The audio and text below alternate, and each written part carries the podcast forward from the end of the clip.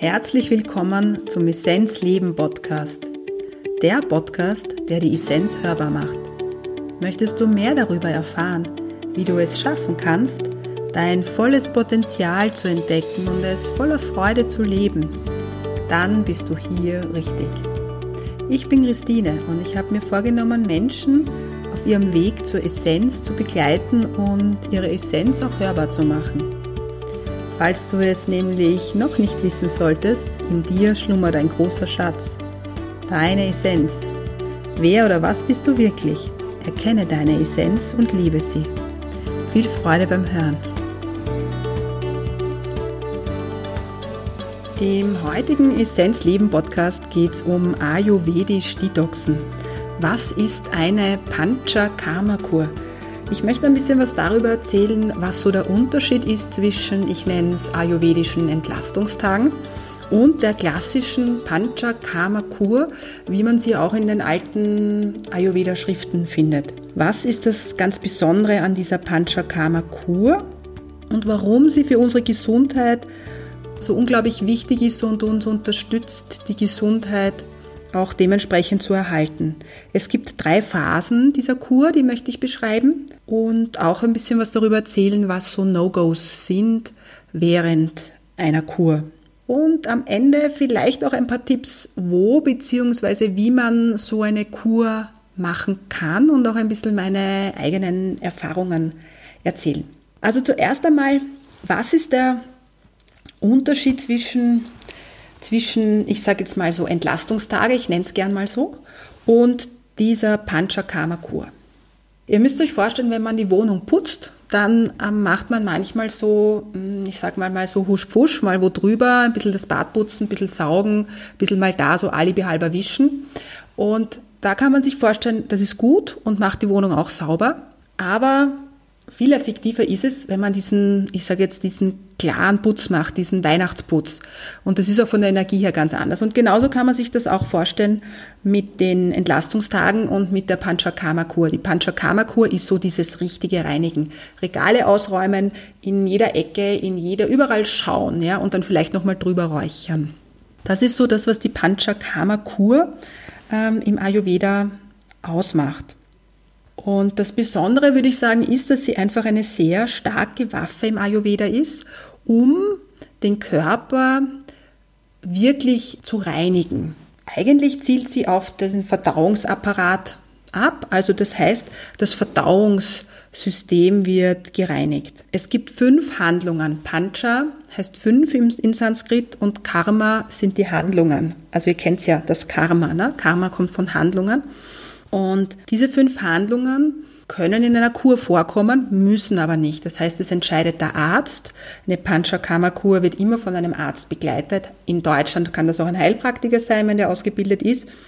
Aber in Österreich ist es, brauchst du einen Arzt für eine richtige Panchakarma-Kur. Und in Indien klarerweise vor Ort ähm, findest du ja auch auf, in den Plätzen viel mehr Ayurveda-Ärzte. Und diese fünf Handlungen reinigen den Verdauungsapparat.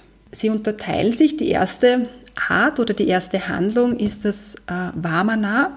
Es klingt jetzt ein bisschen grauslich, aber es ist das therapeutische Übergeben. Das heißt, alle Schlacke werden quasi in der Vorbereitungsphase in den Magen gebracht oder in den Verdauungsapparat und durch das Übergeben reinigst du im Speziellen jetzt diesen, den Magentrakt. Ähm, das wird eher seltener verwendet oder gemacht, speziell für Leute, die viel Schleimansammlungen haben. Ist es eine sehr hilfreiche Therapie. Die zweite, die wir, die kennen vielleicht auch einige von euch, das ist das Virechana, das ist das therapeutische Abführen. Gerade wenn sehr viel Hitze, Pitta im Körper ist, hm, wird das verwendet. Vor allem, dass der, der Dünndarm dadurch schön gereinigt wird. Die weiteren zwei sind Einläufe. Der eine ist, das eine ist der Öleinlauf. Da bekommst du Öl in den Darm hinein. Das bleibt aber auch dann für eine Zeit lang drinnen. Und die Kokschen, also Abkochungen, Kräuterabkochungen, die ebenfalls in den Darm hineinkommen. Ja? Also es klingt alles so ein bisschen spooky, aber sehr, sehr effektiv. Eine weitere Reinigungsform ist über die Nase, das Nasya. Das kann mit Pulver passieren oder auch mit Öl. Und in den Schriften findest du dann noch eine weitere, das ist äh, der Aderlass, das kennen wir auch, wer Hildegard von Mingen vielleicht kennt, da gibt es das auch, um den Körper auch bluttechnisch zu reinigen. Ja, also Panchakarma, fünf Handlungen, die dazu helfen, den Körper wirklich stark tief zu reinigen. Und warum ähm, ist es für unsere Gesundheit so effektiv? Also man stellt sich das so vor, wer von den drei Doshas Vata, Pitta, Kapha schon mal gehört hat. Für den ist es jetzt ein bisschen leichter zu verstehen. Ähm, man kann sich vorstellen, dass diese drei Doshas, das sind eigentlich die Elemente, die fünf Elemente in unserem Körper. Und wenn die außer Balance geraten, kann es auch passieren, dass sich die an Körperstellen ansammeln. Ja, jeder hat so ein bisschen eine Schwachstelle am Körper. Beim einen ist der untere Rücken beispielsweise, beim anderen die Schulter, bei wem anderen vielleicht wieder ein Organ. Und während der Panchakarma-Kur versucht man, mm, den Bereich, der äh, in mm, Disharmonie ist, ein bisschen, die Disharmonie so ein bisschen ähm, zu bearbeiten, indem man sie zuerst mal ölt, sage ich jetzt mal, locker macht und dann äh, in den Verdauungsapparat bringt und im Verdauungsapparat versucht dann aus dem Körper zu katapultieren. Und es gibt drei Phasen bei der Panchakarma-Kur. Es ist immer eine Einleitungsphase und da schaut man, dass das Essen schon leichter ist, also leichter Verdauung, verdaut werden kann. Manchmal bekommt man auch Kräuter. Wer schon mal im Ayurveda gehört hat, dass Amma, ich würde mal sagen, in der normalen Ernährungslehre, westlichen Ernährungslehre, sagt man Schlacke. Ja? Das könnte man ungefähr mit dem vergleichen, nicht ganz, aber ich würde es jetzt so formulieren. Und die sammeln sich bei uns im Körper an. Man kann das diagnostizieren über die Zunge oder über den Stuhl oder aber auch, wenn man sehr stark Müdigkeit fühlt im Körper, kann sein, dass Amma im Körper vorhanden ist und dann durch Essen reduzieren oder auch durch warmes Wasser trinken, durch Ingwerwasser und so weiter, kann geschaut werden, dass sich das Amma reduziert. Das ist ganz, ganz wichtig. Denn dann bei der Panchakarma-Kur wirst du geölt. Öl ist ganz wichtig deshalb, weil es die Dosha, eben diese Elemente weich macht. Und dann gibt es die Phase, wo du äußerlich geölt wirst und innerlich. Du nimmst mediziniertes Ghee ein und äußerlich bekommst du dann jeden Tag eine Anwendung, meist eben mit Öl. Hm, das ist die Vorbereitungsphase. Und in der Hauptphase passieren dann die Handlungen, ja, je nachdem. Also meistens ist es ein Abführen, das dann den Darm reinigt und auch Einläufe. Und in der Phase ist natürlich auch das Essen sehr, sehr reduziert. Viel Reis, also mit Reis und Munkdal, wenn du das schon mal gehört hast, die Munklinse, sehr, sehr bekömmlich ist. Sehr viel so suppenbreiige Dinge.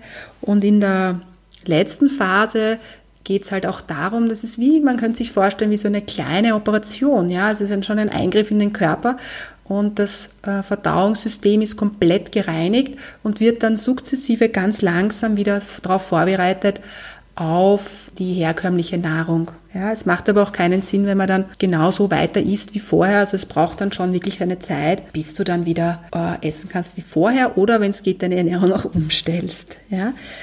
Alles, was unter drei Wochen ist, ist keine Panchakarma-Kur. Ist so ein kleines, ein Teil vielleicht der Panchakarma-Kur, aber es ist nicht die herkömmliche Panchakarma-Kur, die es in den Schriften steht, weil sie eben die Vorbereitungsphase braucht, die Hauptphase und auch den, das Ende. Was in diesen Ressorts sehr oft angeboten wird, oder was auch äh, in Österreich und Deutschland auch ambulant angeboten wird. Das sind einfach so Entlastungstage.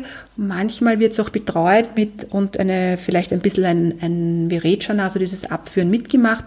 Aber es ist nicht dieser Generalputz, es ist so dieser kleine, kleine Hausputz. Ja, auch gut.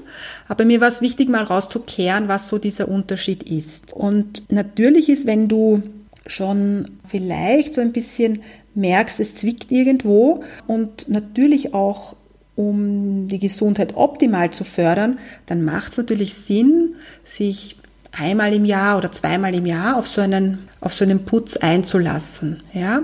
Oder alle zwei Jahre, ja, je nachdem, wie es für dich, äh, wie sich für dich anfühlt. Es ist für mich so spannend, auch wenn ich nach der Kur mich in den Spiegel schaue, ja, es ist dann, du merkst diese Veränderung so stark auch an, an der Haut und am Hautbild und auch an der Energie her, weil du bist wie wirklich wie durch die Waschstraße,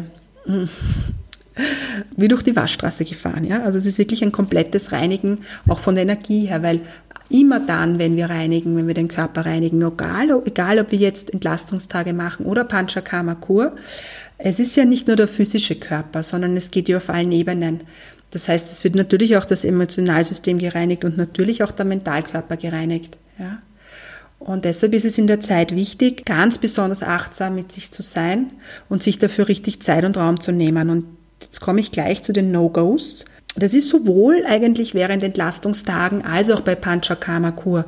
Nur bei Panchakarma-Kur kann es passieren, wenn du nicht achtsam bist, dass du wirklich auch, sage ich jetzt mal, dass es gesundheitsschädlich sogar sein könnte. Ja? Also das übermäßige Bewegen ist während einer Kur gar nicht gut. Also das heißt, joggen zu gehen oder intensive Bewegungen gar nicht gut. Ja? Reisen oder sich viel zu bewegen, ja, also mit Reisen meine ich jetzt auch von A nach B fahren, ja, jetzt zwei Stunden im Auto wo zu sitzen, ja, das ist gar nicht gut. Lautes Sprechen auch nicht gut. Lautes Sprechen erhöht das Vata, ja, wer ein bisschen Ayurveda-technisch schon tiefer steckt. Oder auch Sonnenbaden. Ich finde es immer spannend, wenn Leute dann so nach Indien oder Sri Lanka fahren und dann ähm, auch wirklich viel Zeit am Pool ver ver verbringen und sich in die Sonne schmeißen. Das ist nicht gut. Ja? Das ist gar nicht gut. Das ist schön, wenn man das macht. Das ist ja auch fein. Aber ich will jetzt nur damit sagen, wenn du das Optimale bei so einer Kur rausholen möchtest, dann würde ich es dir nicht empfehlen. Wind und Baden im Meer auch nicht gut. Ja, das steht wirklich in den alten Schriften auch drinnen, weil es eben auch Vata erhöht. Ja, mehr, viele am Meer sich aufhalten. Deshalb sind Ayurveda-Ressorts, die unmittelbar am Meer sind, sind zwar wunderschön und es gibt ganz tolle Plätze, aber für die wirkliche Kur nicht unbedingt geeignet. Ja, also ich habe in Pune auch in einem Ayurveda-Spital hospitiert und also wenn da jemand eine Erkrankung hat und vielleicht sogar für vier Wochen im Spital bleibt, dann wird der wirklich abgeschirmt. Ja, also natürlich kommt die Familie zu ihm, aber da wird wirklich drauf geschaut und ein Nachmittagsschlaf ist auch ein No-Go. Ja, wer schon ein bisschen im Ayurveda drinnen ist, der weiß, dass Nachmittagsschlaf prinzipiell nicht gut ist, weil es einfach, wir sagen, das Kaffer auch erhöht. Hm? Und während einer Kur wird wirklich drauf geschaut, dass du nicht schläfst. Und wenn du das machst, dann kriegst du ein bisschen Ärger. Aber liebevollen Ärger. Es ist ja natürlich gut gemeint für dich. Und natürlich möchte man, wenn man jetzt sich drei Wochen Urlaub nimmt, möchte man auch relaxen. Ja, ist verständlich. Aber es ist keine, kein Honigschlecken. Ja, man, man stellt sich immer so vor, wow, Ayurveda und Öl auf dem Körper und relaxed und Indien, gutes Essen, Sri Lanka, super Essen. Das, das, das ist, das stimmt. Aber ich möchte damit eben rauskehren, dass das Kur, das ist wirklich Kur, wie ein Kuraufenthalt und auch das Essen ist sehr reduziert. Ja. Äh, natürlich möchten die Ayurveda-Ressorts Kohle machen und die bieten echt super Essen an. Aber es verführt dann natürlich auch, klar. ja, und wo und wie kannst du eine Kur machen? Also wenn du genaue Adressen möchtest, dann kannst du mich gerne persönlich anschreiben. Meine Website ist essenzleben.at und da findest du auch den Kontakt und ähm, ich kann dann mit dir einfach so ein bisschen herausfinden, was für dich am besten, besten passen würde. Ich kenne sowohl Ayurveda Spitäler in Indien, die sind aber eher Hardcore, weil es von der Hygiene her ganz ein anderer Standard ist. Also es sind Privatspitäler natürlich, aber trotzdem sind sie Hardcore. Sie sind natürlich die günstigste Variante kenne ich an verschiedenen Orten, also sowohl im Süden als auch im Norden. Und ich war letztes Jahr im August in Kerala so ein bisschen auf der Suche nach Plätzen, die zwar für uns Westler schon eine gewisse Qualität haben, einen gewissen Standard, aber trotzdem keine herkömmlichen Wellness-Ressorts sind. Und ich habe ein wunderschönes gefunden und das kann ich empfehlen. Und für alle, die schon eine Panchakarma-Kur so im Hinterkopf haben oder sich vielleicht auch nicht so richtig trauen, ne? weil man es ist doch in einem anderen Land. Wer sagt, ich möchte mal vielleicht nach Indien oder nach Sri Lanka und möchte es mal wirklich vor Ort machen. Ich habe jetzt mir vorgenommen, im September eine Kur anzubieten für drei Wochen, nicht ganz. Und es sind sechs Plätze. So wie es ausschaut, sind schon zwei Plätze belegt. Also es gibt noch vier Plätze. Falls dich das anspricht, freue ich mich. Es ist ein, ich habe mit der Dr. Nischer, die dort ihren wunderschönen Ort, es ist fast ein Heilort, würde ich sagen, aufgebaut hat, mir vorgenommen, regelmäßig Kuren anzubieten, deckt dort so ein bisschen den Übersetzerpart ab, den Yoga-Part, äh, mache so ein bisschen Healing Sessions und natürlich auch äh, Ayurveda Workshops, je nachdem, was gebraucht wird, wo die Leute stehen und freue mich dort sein zu dürfen mit dir. Ja, ich hoffe, es war für dich was dabei und du kannst das so ein bisschen einen Einblick bekommen, was Panchakarma Kur ist.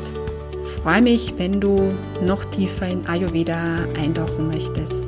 Alles Liebe und vergiss nicht, deine Essenz zu leben, denn der größte Schatz liegt in dir. Alles Liebe. Ciao.